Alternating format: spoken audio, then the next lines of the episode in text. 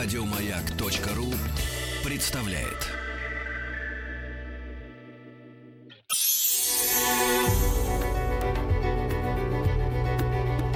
Много букв. Много букв. Любимые тексты главных персон современности. Здравствуйте, уважаемые радиослушатели. Меня зовут Юлия Гусак. Я актриса театра и кино. Хотела бы всех поздравить с наступившим Новым годом и наступающим Рождеством Христовым. И сейчас я хотела бы прочесть отрывок из своей любимой новогодней сказки «Снежная королева» Ганса Христиана Андерсона. Снежная королева. История первая, в которой говорится о зеркале и о его осколках. Ну, начнем. Когда мы доберемся до конца нашей истории, будем знать больше, чем теперь. Так вот, жил-был тролль, злой-призлой, это был сам дьявол. Как-то раз у него было прекрасное настроение, он смастерил зеркало, обладавшее удивительным свойством. Все доброе и прекрасное, отражаясь в нем, почти исчезало – но все ничтожное и отвратительное особенно бросалось в глаза и становилось еще безобразнее. Чудесные пейзажи казались в этом зеркале вареным шпинатом, а лучшие из людей — уродами. Чудилось, будто они стоят вверх ногами, без животов, а лица их так искажались, что их нельзя было узнать. Если у кого-нибудь на лице была одна единственная веснушка, этот человек мог быть уверен, что в зеркале она расплывется во весь нос или рот — Дьявола это все ужасно забавляло. Когда человеку в голову приходила добрая, благочестивая мысль, зеркало тотчас строило рожу, а тролль хохотал, радуясь своей забавной выдумке. Все ученики тролля, а у него была своя школа, рассказывали, что свершилось чудо. Только теперь, говорили они, можно видеть мир людей такими, какие они есть на самом деле – они повсюду носились зеркалом, и в конце концов не осталось ни одной страны и ни одного человека, которые бы не отобразились э, в нем в искаженном виде. И вот они захотели добраться до неба, чтобы посмеяться над ангелами и над Господом Богом. Чем выше поднимались они, тем больше гримасничало и кривлялось зеркало. Им трудно было удержать его. Они летели все выше и выше, все ближе к Богу и ангелам. Но вдруг Зеркало так перекосилось и задрожало, что вырвалось у них из рук и полетело на землю. Там оно разбилось в дребезге. Миллионы, биллионы, незаметное множество осколков наделали гораздо больше вреда, чем само зеркало. Некоторые из них величиной с песчинку разлетелись по белосвету и, случалось, попадали людям в глаза. Они оставались там, а люди с той поры видели все шиворот на выворот или замечали во всем только дурные стороны. Дело в том, что каждый крошечный осколок обладал той же силой, что и зеркало. Некоторым людям осколки попали прямо в сердце. Это было ужаснее всего. Сердце превращалось в кусок льда. Попадались и такие большие осколки, что их можно было вставить в оконную раму, но сквозь эти окна не стоило смотреть на своих друзей. Иные осколки были вставлены в очки, но стоило людям надеть их, чтобы хорошенько все рассмотреть и вынести справедливое суждение, как приключалась беда. А злой тролль хохотал до колик в животе, словно его щекотали. И много осколков зеркала все еще летало по свету. Послушаем же, что было дальше. История вторая. Мальчик и девочка. В большом городе где столько людей и домов, что не всем удается разбить маленький садик, и где поэтому очень многим приходится довольствоваться комнатными цветами, жили двое бедных детей, у которых садик был чуть побольше цветочного горшка. Они не были братом и сестрой, но любили друг друга словно родные. Родители их жили по соседству, под самой крышей, в мансардах двух смежных домов. Кровли домов почти соприкасались, а под выступами проходил водосточный желоб. Вот как раз туда и выходили окошки обеих комнатушек. Стоило только перешагнуть желобок, и можно было сразу попасть через окошко к соседям. У родителей под окнами было по большому деревянному ящику. В них они разводили зелень и коренья, а еще в каждом ящичке росло по небольшому кусту роз. Кусты эти чудесно разрастались. Вот и додумались родители поставить ящики поперек желобка – они тянулись от одного окна к другому, словно две цветочные грядки. Усики гороха свисали с ящиков зелеными гирляндами. На розовых кустах появились две все новые побеги. Они обрамляли окна и переплетались. Все это было похоже на триумфальную арку из листьев и цветов. Ящики были очень высоки, и дети хорошо знали, что залезать на них нельзя. Поэтому родители часто позволяли им ходить друг к другу в гости по желобу и сидеть на скамеечке под розами. Как весело они там играли! Но зимой дети были лишены этого удовольствия. Окна часто совсем замерзали, но малыши нагревали на печке медные монетки и прикладывали их к замерзшим стеклам. Лед быстро оттаивал, и получалось чудесное окошко. Такое круглое-круглое, в нем показывался веселый ласковый глазок. Это мальчик или девочка смотрели из своих окон. Его звали Кай, а ее Герда.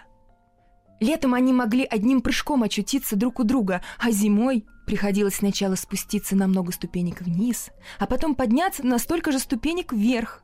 А на дворе бушевала метель. «Это роятся белые пчелки», — сказала старая бабушка. «А у них есть королева?» — спросил мальчик, потому что он знал, что у настоящих пчел она есть. «Есть», — ответила бабушка. «Королева летает там, где снежный рой гуще всего». Она больше всех снежинок и никогда не лежит подолгу на земле, а снова улетает с черной тучей. Иногда в полночь она летает по улицам города и заглядывает в окна. Тогда они покрываются чудесными ледяными узорами, словно цветами. «Мы видели, видели», — сказали дети, и поверили, что все это сущая правда. «А может снежная королева прийти к нам?» — спросила девочка. «Пусть только попробует», — сказал мальчик. «Я посажу ее на раскаленную печку, и она растает». Но бабушка погладила его по голове и завела разговор о другом. Вечером, когда Кай вернулся домой и уже почти разделся, собираясь лечь в постель, он забрался на скамеечку у окна и заглянул в круглое отверстие в том месте, где оттаял лед. За окном порхали снежинки. Одна из них, самая большая, опустилась на край цветочного ящика. Снежинка росла, росла, пока, наконец, не превратилась в высокую женщину — закутанную в тончайшее белое покрывало. Казалось, оно было соткано из миллионов снежных звездочек. Женщина эта, такая прекрасная и величественная, была вся изо льда, из ослепительного сверкающего льда, и все же живая. Глаза ее сияли, как две ясные звезды, но в них не было ни тепла, ни покоя. Она склонилась к окну, кивнула мальчику и поманила его рукой. Мальчик испугался и спрыгнул со скамеечки, а мимо окна промелькнуло что-то похожее на огромную птицу. На другой день был славный мороз, но потом началась оттепель, а там пришла весна. Светило солнце, проглядывала первая зелень, ласточки вели гнезда под крышей, окна были распахнуты настежь, и дети снова сидели в своем крошечном садике у водосточного желоба высоко над землей. Розы в то лето цвели особенно пышно. Девочка выучила псалом, в котором говорилось о розах, и, напевая его, она думала о своих розах. Этот псалом она пела мальчику, и он стал ей подпевать. «Розы в долинах цветут, красота! Скоро узрим мы младенца Христа!» Взявшись за руки, дети пели, целовали розы, смотрели на ясные солнечные блики и разговаривали с ними.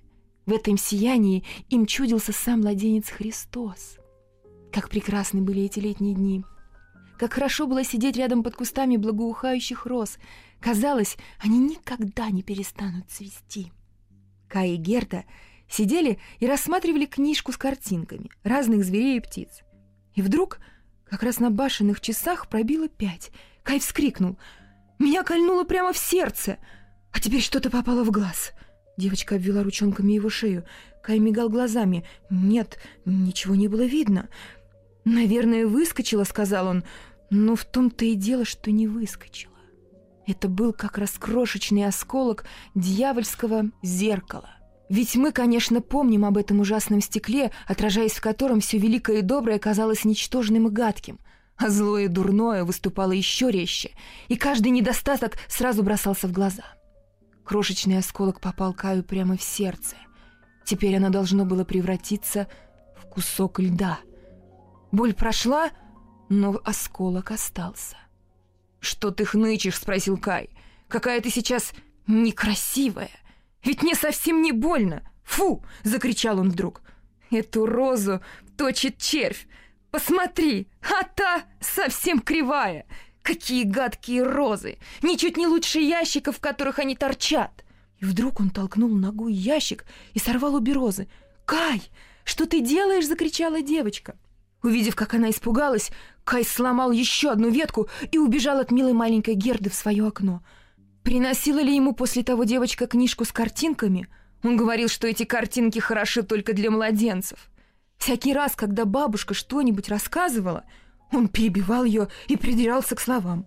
А иногда на него находило такое, что он передразнивал ее походку, надевал очки и подражал ее голосу.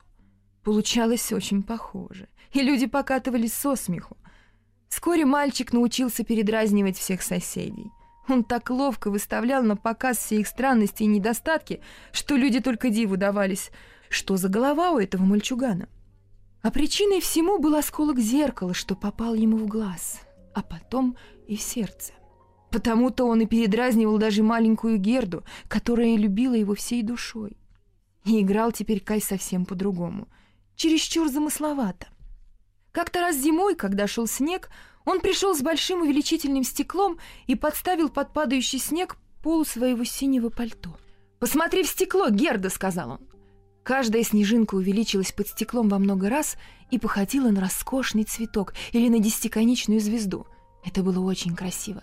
«Посмотри, как искусно сделано», — сказал Кай. «Это куда интереснее, чем настоящие цветы. И какая точность! Ни одной кривой линии. Ах, если бы только они не таяли!» Немного погодя, Кай пришел в больших рукавицах, с санками за спиной и крикнул Герди в самое ухо. «Мне позволили покататься на большой площади с другими мальчиками!» и убежал.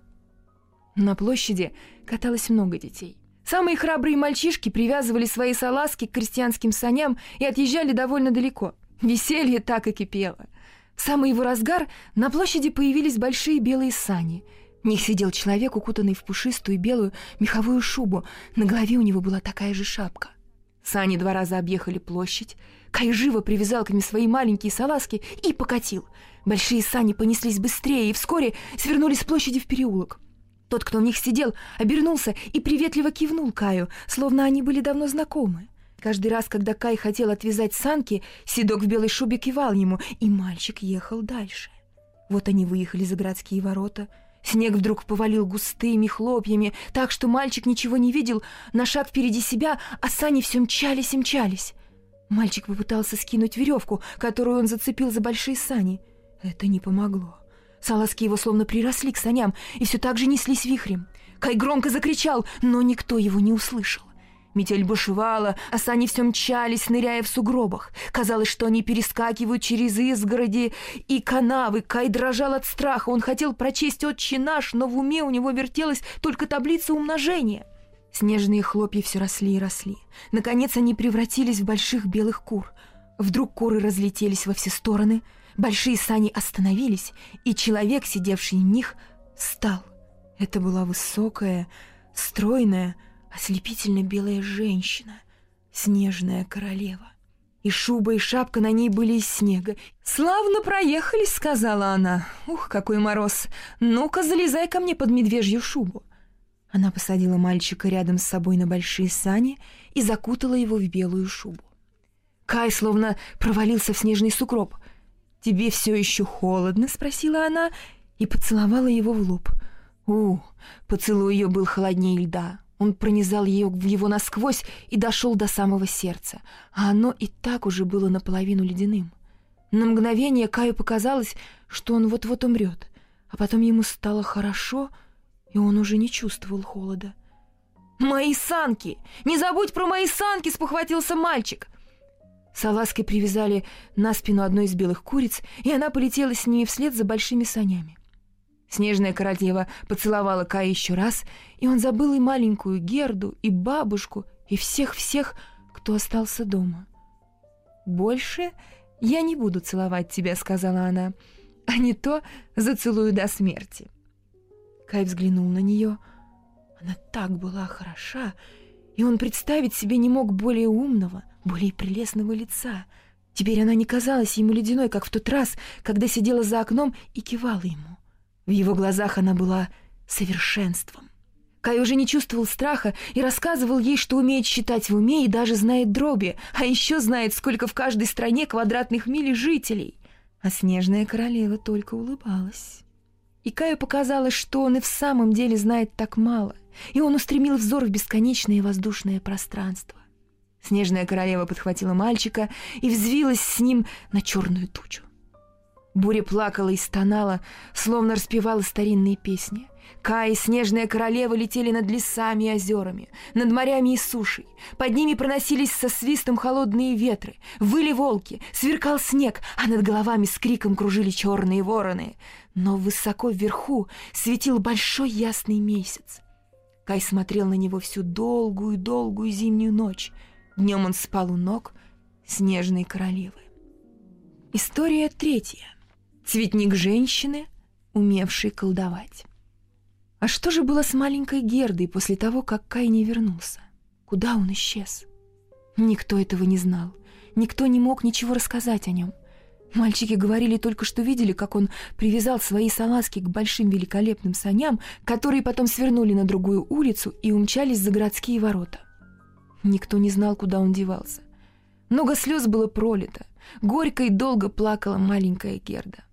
Наконец все решили, что Кая больше нет в живых. Может быть, он утонул в реке, которая протекала неподалеку от города. Ох, как тянулись эти мрачные зимние дни. Но вот пришла весна. Засияло солнце. Кай умер. Он больше не вернется, сказала маленькая Герда. Я этому не верю, возразил солнечный свет. Он умер и больше не вернется, сказала она ласточкам. Не верим, ответили они. И, наконец, сама Герда перестала этому верить. «Надену-ка я свои новые красные башмачки», — сказала она как-то утром. Кай еще ни разу их не видел, а потом спущусь к реке и спрошу о нем. Было еще очень рано. Девочка поцеловала спящую бабушку, надела красные башмачки, одна одинешенька вышла за ворота и спустилась к реке. «Правда, что ты взяла моего маленького дружка? Я подарю тебе свои красные башмачки, если ты мне его вернешь». И девочке почудилось, будто волны как-то странно кивают ей. Тогда она сняла свои красные башмачки, самое дорогое, что у нее было, бросила их в реку. Но она не могла забросить их далеко, и волны тут же вынесли башмачки обратно на берег. Видно, река не захотела взять ее сокровища, раз у нее не было маленького Кая. Но Герда подумала, что слишком близко бросила башмачки. Вот она и вскочила в лодку, лежавшую на песчаной отмели, подошла к самому краю кормы и бросила башмачки в воду. Лодка не была привязана, и от резкого толчка соскользнула в воду. Герда заметила это и решила поскорее выбраться на берег. Но пока она пробиралась обратно на нос, лодка отплыла на сажень от берега и понеслась по течению. Герда очень испугалась и заплакала, но никто, кроме воробьев, не слышал ее. А воробьи не могли перенести ее на сушу. Но они летели вдоль берега и щебетали, словно хотели утешить ее. «Мы тут, мы тут!» Поток уносил лодку все дальше. Герда сидела совсем тихо, в одних чулках, красные башмачки плыли за лодкой, но они не могли ее догнать, лодка плыла гораздо быстрее. Берега реки были очень красивы. Всюду росли вековые деревья, пестрили чудесные цветы, на склонах паслись овцы и коровы, но нигде не было видно людей. «Может быть, река несет меня прямо к Каю?» — подумала Герда. Она повеселела, встала на ноги и долго-долго любовалась живописными зелеными берегами. Лодка подплыла к большому вишневому саду, в котором приютился маленький домик с чудесными красными и синими окнами и с соломенной крышей. Перед домиком стояли два деревянных солдата и отдавали ружьями честь всем, кто проплывал мимо. Герда подумала, что они живые, и окликнула их, но солдаты, конечно, не ответили ей. Лодка подплыла ближе — она почти вплотную подошла к берегу. Девочка закричала еще громче, и тогда из домика, опираясь на клюку, вышла дряхлая-предряхлая старушка в широкополой соломенной шляпе, расписанной чудесными цветами. «Ах ты, бедняжка!» — сказала старушка. «Как это ты попала на такую большую быструю реку, да еще заплыла так далеко?»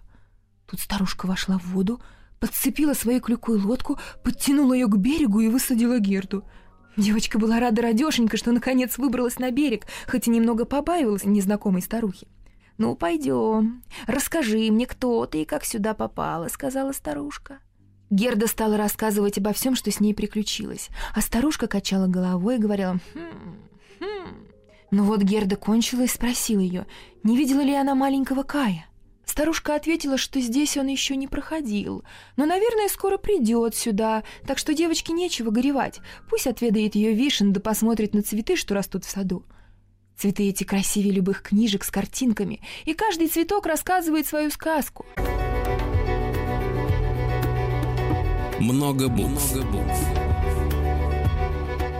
Любимые тексты главных персон современности – Здравствуйте, уважаемые радиослушатели, меня зовут Юлия Гусак, я актриса театра и кино.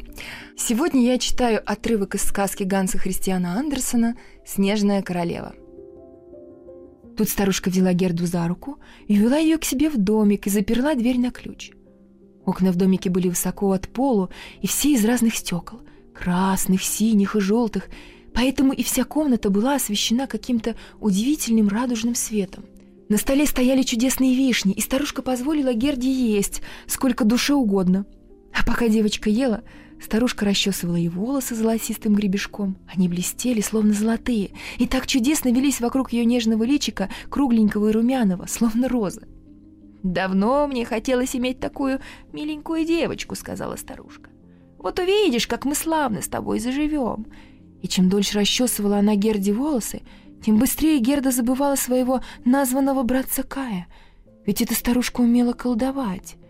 Но она не была злой волшебницей и колдовала только изредка для своего удовольствия. А сейчас ей очень хотелось, чтобы маленькая Герда осталась у нее. И вот она пошла в сад, помахала своей клюкой над каждым розовым кустом, и те, как стояли в цвету, так все и ушли глубоко в землю, и следа от них не осталось. Старушка боялась, что Герда, увидев розы, вспомнит свои собственные, а там и Кая, и убежит. Сделав свое дело, старушка повела Герду в цветник. Ах, как там было красиво! Как благоухали цветы! Все цветы, какие только есть на свете, всех времен года пышно цвели в этом саду. Никакая книжка с картинками не могла быть пестрее и прекраснее этого цветника. Герда прыгала от радости и играла среди цветов, пока солнце не скрылось за высокими вишневыми деревьями — Потом ее уложили в чудесную постельку с красными шелковыми перинками, а перинки те были набиты голубыми фиалками. Девочка уснула, ей снились такие чудесные сны, какие видит разве только королева в день своей свадьбы. На другой день Герде опять позволили играть на солнышке в чудесном цветнике. Так прошло много дней. Герда знала теперь каждый цветок, но хоть их и было так много, ей все же казалось, что какого-то цветка не достает.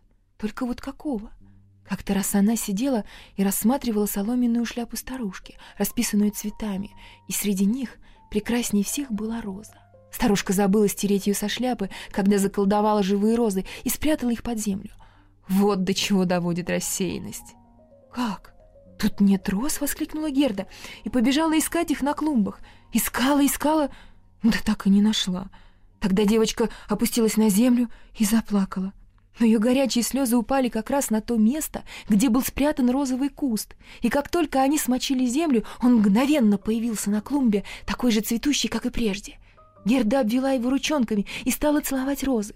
Тут она вспомнила о тех чудесных розах, что цвели дома, а потом и о Кае. «Как же я замешкалась!» — сказала девочка. «Ведь мне нужно искать Кая. Вы не знаете, где он?» — спросила она у роз. «Вы верите, что его нет в живых?» «Нет», «Он не умер», — ответили розы. «Мы же побывали под землей, где лежат все умершие, но Кая между ними нет». «Спасибо! Спасибо вам!» — сказала Герда и пошла к другим цветам. Она заглядывала в их чашечки и спрашивала, «Не знаете ли вы, где Кай?» Но каждый цветок грелся на солнышке и грезил только своей собственной сказкой или историей. Много их выслушала Герда, но никто из цветов ни слова не сказал о Кае. Что же рассказала ей огненная лилия? Слышишь, как бьет барабан? Бум-бум. Звуки очень однообразные. Всего лишь два тона. Бум-бум. Слушай заунывное пение женщин. Слушай крики жрецов. В длинном малом одеянии стоит на костре вдова индийца. Языки пламени охватывают ее тело и тело умершего мужа. Но женщина думает о живом человеке, что стоит тут же о том, чьи глаза горят ярче пламени, чьи взоры обжигают сердце горячее огня, который вот-вот испепелит ее тело. Может ли пламя сердца погаснуть в пламени костра? Ничего не понимаю, сказала Герда. Это моя сказка, объяснила огненная лилия. Что рассказал венок? Старинный рыцарский замок возвышается над скалами. К нему ведет узкая горная тропинка. Старые красные стены увиты густым плющом, листья его цепляются друг за друга, плющ обвивает балкон. На балконе стоит прелестная девушка. Она перегнулась через перила и смотрит вниз на тропинку. Ни одна роза не может сравниться с ней в свежести. И цветок яблони, сорванный порывом ветра, не трепещет так, как она. Как шелестит ее дивное шелковое платье. Неужели он не придет? «Ты говоришь про Кая?» — спросила Герда. «Я рассказываю о своих грезах. Это моя сказка», — ответил вьюнок. «Что рассказал крошка-подснежник?» Между деревьями на толстых веревках висит длинная доска. Это качели. На них стоят две маленькие девочки. Платьица на них белые, как снег, а на шляпах длинные зеленые шелковые ленты. Они развиваются по ветру. Братишка постарше их стоит на качелях, обвив веревку рукой, чтобы не упасть. В одной руке у него чашечка с водой, а в другой трубочка. Он пускает мыльные пузыри. Качели качаются, пузыри летают по воздуху и переливаются всеми цветами радуги. Последний пузырь еще висит на конце трубочки и раскачивается на ветру. Черная собачка, легкая как мыльный пузырь, встает на задние лапы и хочет спрыгнуть на качели. Но качели взлетают вверх, собачонка падает, сердится и тявкает, дети дразнят ее, пузыри лопаются — Качающаяся доска, разлетающаяся по воздуху мыльная пена — вот моя песенка. Что ж, она очень мила, но ты рассказываешь все это каким-то печальным голосом. И опять ни слова о Кае. Что рассказали гиацинты? Жили на свете три сестры, стройные воздушные красавицы. На одной платье было красное, на другой голубое, на третьей совсем белое. Взявшись за руки, танцевали они у тихого озера при ясном лунном свете. То были не эльфы, а настоящие живые девушки. В воздухе разлился сладкий аромат, а девушки исчезли в лесу. Но вот запахло еще сильней, еще слаще. Три гроба выплыли из лесной чащи на озеро. В них лежали три девушки. Светлячки кружили в воздухе, словно крошечные трепещущие огоньки. Спят юные плесуньи или умерли. Аромат цветов говорит — Вечерний колокол звонит по усопшим. «Вы совсем меня расстроили», — сказала Герда. «Вы тоже так сильно пахнете. Теперь у меня из головы не идут умершие девушки. Неужели Кай тоже умер?» Но розы побывали под землей, и они говорят, что его там нет. День-дон зазвенели колокольчики гиацинтов. Мы звонили не над Каем и не знаем его. Мы поем свою собственную песенку. Герда подошла к Лютику, сидевшему среди блестящих зеленых листьев. «Маленькое ясное солнышко», — сказала Герда. «Скажи, не знаешь ли ты, где мне искать моего маленького дружка?» Лютик засиял еще ярче и взглянул на Герду. Какую же песенку спел Лютик? Но и в этой песенке ни слова было о Кае. Был первый весенний день. Солнышко приветливо светило на маленький дворик и пригревало землю. Лучи его скользили по белой стене соседнего дома — Возле самой стены распустились первые желтые цветочки, словно золотые сверкали они на солнце. Старая бабушка сидела во дворе на своем стуле. Вот вернулась из гостей ее внучка, бедная и прелестная служанка. Она поцеловала бабушку. Поцелуй ее, чистое золото, он идет прямо от сердца. Золото на устах, золото в сердце, золото на небе в утренний час. Вот она, моя маленькая история, сказал Лютик. Бедная моя бабушка, вздохнула Герда. Она, конечно, тоскует и страдает из-за меня. Как она горевала о Кае. Но я скоро вернусь домой вместе с Каем. Незачем больше расспрашивать цветы. Они ничего не знают, кроме своих собственных песен. Все равно они мне ничего не посоветуют. И она подвязала свое платьице повыше, чтобы удобнее было бежать. Но когда Герда хотела перепрыгнуть через нарцисс, он хлестнул ее по ноге. Девочка остановилась, посмотрела на длинный желтый цветок и спросила, «Может, ты что-нибудь знаешь?» И она склонилась над нарциссом, ожидая ответа. Что же сказал нарцисс? «Я вижу себя. Я вижу себя. О, как я благоухаю!» Высоко, под самой крышей, в маленькой коморке, стоит полуодетая танцовщица. Она то стоит на одной ножке, то на обеих, то попирает весь свет. Ведь она — лишь обман зрения. Вот она льет воду из чайника на кусок материи, который держит в руках. Это ее корсаж. Чистота — лучшая красота. Белое платье висит на гвозде, вбитом в стену. Оно тоже выстирано водой из чайника и высушено на крыше. Вот девушка одевается и повязывает на шею ярко-желтый платочек, а он еще резче оттеняет белизну ее платья. Опять одна ножка в воздухе. Смотри, как прямо она держится на другой, точно цветок на своем стебельке. Я вижу в ней себя. Я вижу в ней себя. «Какое мне до этого всего дело?» — сказала Герда. «Нечего мне об этом рассказывать!» И она побежала в конец сада. Калитка была заперта, но Герда так долго расшатывала за заржавевший засов, что он поддался. Калитка распахнулась, и вот девочка босиком побежала по дороге. Раза три она оглядывалась, но никто не гнался за ней. Наконец она устала, присела на большой камень и огляделась по сторонам. Лето уже прошло, наступила поздняя осень. У старушки в волшебном саду этого не было заметно, ведь там все время сияло солнце и цвели цветы всех времен года. Господи, господи, как я замешкалась, сказала Герда, ведь уже осень. Нет, мне нельзя отдыхать. Она встала и пошла дальше. Ах, как ныли ее усталые ножки, как неприветливо и холодно было вокруг. Длинные листья на ивах совсем пожелтели, роса стекала с них крупными каплями. Листья падали на землю один за другим. Только на терновнике еще остались ягоды, но они были такие вяжущие, терпкие. Ах, до чего серым и унылым казался весь мир. Четвертая история. Принц и принцесса. Герде пришлось опять присесть и отдохнуть. На снегу прямо перед ней прыгал большой ворон. Долго-долго смотрел он на девочку, кивая головой, и, наконец, сказал «Карр! Карр! Добрый день!» Лучше ворон не умел говорить, но от всей души желал девочке добра и спросил ее, куда это она придет по белу свету одна-одинешенька. Слово «одна» Герда хорошо поняла. Она почувствовала, что это значит. Вот она и рассказала ворону о своей жизни и спросила, не видел ли он Кая. Ворон в раздумье покачал головой и прокаркал. «Очень вероятно, очень вероятно!» «Как? Правда?» — воскликнула девочка.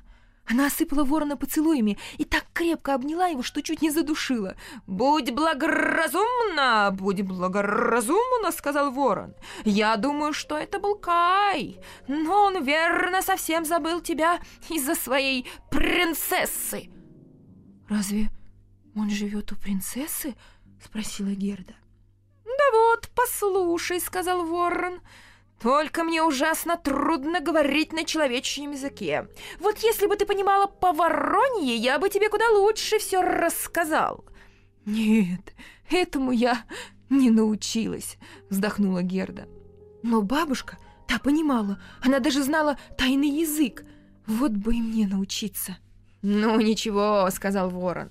Расскажу, как сумею, пусть хоть плохо. И он рассказал обо всем, что знал. В королевстве, где мы с тобой находимся, живет принцесса. Такая умница, что и сказать нельзя. Она прочла все газеты, какие только есть на свете, и тут же позабыла, что в них написано. Вот какая умница. Как-то недавно сидела она на троне, а люди говорят, что это скука смертная, и вдруг начала напевать эту песенку «Чтобы мне не выйти замуж, чтобы мне не выйти замуж». «А почему бы и нет?» — подумала она. И ей захотелось выйти замуж. Но в мужья она захотела взять такого человека, который сумел бы ответить, если с ним заговорят, а не такого, который только и знает, что важничать. Ведь это так скучно. Она приказала барабанщикам ударить в барабаны и созвать всех придворных дам, а когда придворные дамы собрались и узнали о намерениях принцессы, они очень обрадовались. «Вот и хорошо», — говорили они, — «мы сами совсем недавно об этом думали». «Верь, что все, что я тебе говорю, истинная правда», — сказал ворон. «У меня при дворе есть невеста, она ручная, ей можно разгуливать по замку. Вот она-то мне обо всем и рассказала». Невеста его была тоже ворона, ведь каждый ищет себе жену под стать. Много букв. Много букв. Любимые тексты главных персон современности. Здравствуйте, уважаемые радиослушатели. Меня зовут Юлия Гусак, я актриса театра и кино. Сегодня я читаю отрывок из сказки Ганса Христиана Андерсона «Снежная королева». На другой день все газеты вышли с каймой сердечек и вензелями принцессы. В них было объявлено, что каждый молодой человек приятной наружности может беспрепятственно явиться во дворец и побеседовать с принцессой. Того, кто будет говорить непринужденно, словно дома, и окажется всех красноречивей, принцесса возьмет себе в мужья. «Да-да», — повторил ворон, — «все это так же верно, как то, что здесь сижу». Народ повалил во дворец толпами. Какая там была толкотня, давка! Но ни в первый, ни во второй день никому не улыбнулось счастье. Все женихи бойко разговаривали, когда были на улице, но стоило им перешагнуть дворцовый порог, увидеть гвардию в расшитых серебром мундирах, а на лестнице лакеев в золотых ливреях, залитые светом залы, как их брала оторопь. А как встанут они перед троном, на котором сидит принцесса, так ни звука из себя выдавить не могут, только повторяют последние принцессины слова. А ей вовсе не интересно было слушать все это снова. Можно было подумать, что всех их дурманом опоили. Но стоило им снова очутиться на улице, как языки у них развязывались. Длинный-предлинный хвост женихов тянулся от городских ворот до самого дворца. Я сам там был и все видел. Женихи хотели пить и едва держались на ногах от голода, а во дворце им даже стаканы теплой воды не поднесли. Правда, те, что поумнее, захватили с собой хлеба с маслом. Ну, конечно, никто и не подумал поделиться со своими соседями. Нет уж, уж пусть лучше у него будет голодный вид, тогда принцесса его не выберет, рассуждали они. «Ну а Кай, Кай?» — спросила Герда. «Когда же он появился? И он приходил свататься?» «Постой, постой!» Теперь мы как раз и до него добрались. На третий день пришел маленький человек, не в карете, не верхом, а просто пешком, и храбро зашагал прямо во дворец. Глаза его сияли, как твои, у него были красивые длинные волосы, но одет он был совсем бедно. «Это Кай!» — обрадовалась Герда. «Наконец-то я нашла его!» От радости она захлопала в ладоши. «За спиной у него была котомка», — сказал ворон. «Нет, это были салазки», — возразила Герда. «Он ушел из дома с санками». «Ну, а может и санки», — согласился ворон. «Я не разглядел хорошенько. Но моя невеста, ручная ворона, рассказала мне, что когда он вошел во дворец и увидел гвардию в расшитых серебром мундирах, а на лестнице лакеев в золотых ливреях, он ни капельки не смутился, а только приветливо кивнул им и сказал «Должно быть скучно стоять на лестнице, пойду-ка я лучше в комнаты». Залы были залиты светом. Тайные советники и их превосходительство ходили без сапог и разносили золотые блюда, ведь надо же держаться с достоинством. А сапоги мальчика ужасно скрипели, но это его ничуть не смущало. «Это, наверное, был Кай», — сказала Герда. «Я помню, у него были новые сапоги. Я слышала, как они скрипели у бабушки в комнате». «Да, скрипели они порядком», — продолжал ворон. Но мальчик смело подошел к принцессе, которая сидела на жемчужине величиной с колесо прялки. Вокруг стояли все придворные дамы со своими служанками и со служанками своих служанок, и все кавалеры со своими камердинерами, слугами своих камердинеров и прислужниками камердинерских слуг. И чем ближе к двери стояли они, тем надменнее держались на прислужника камердинерских слуг, который всегда носит туфли, нельзя было взглянуть без трепета. До того важно стоял он у порога. «Ах, наверное, было очень страшно», — сказала Герда. «Но так... Ну так что же, женился Кай на принцессе?» «Не будь я вороном, я бы сам на ней женился, хоть я и помолвлен. Он стал беседовать с принцессой и говорил так же хорошо, как я, когда говорю по-воронье. «Так», — сказала моя милая невеста, ручная ворона. Мальчик был очень храбрый и в то же время милый. Он заявил, что пришел во дворец не свататься, просто ему захотелось побеседовать с умной принцессой. Ну так вот, она понравилась ему, а он ей. «Да, «Конечно, это Кай!» — сказала Герда. «Он ведь ужасно умный. Он умел считать в уме, да еще знал дроби. Ах, пожалуйста, проводи меня во дворец!» Ха, «Легко сказать», — ответил ворон. «Да как это сделать? Я поговорю об этом с моей милой невестой, ручной вороной. Может, она что-нибудь посоветует». Еще больше подкастов на радиомаяк.ру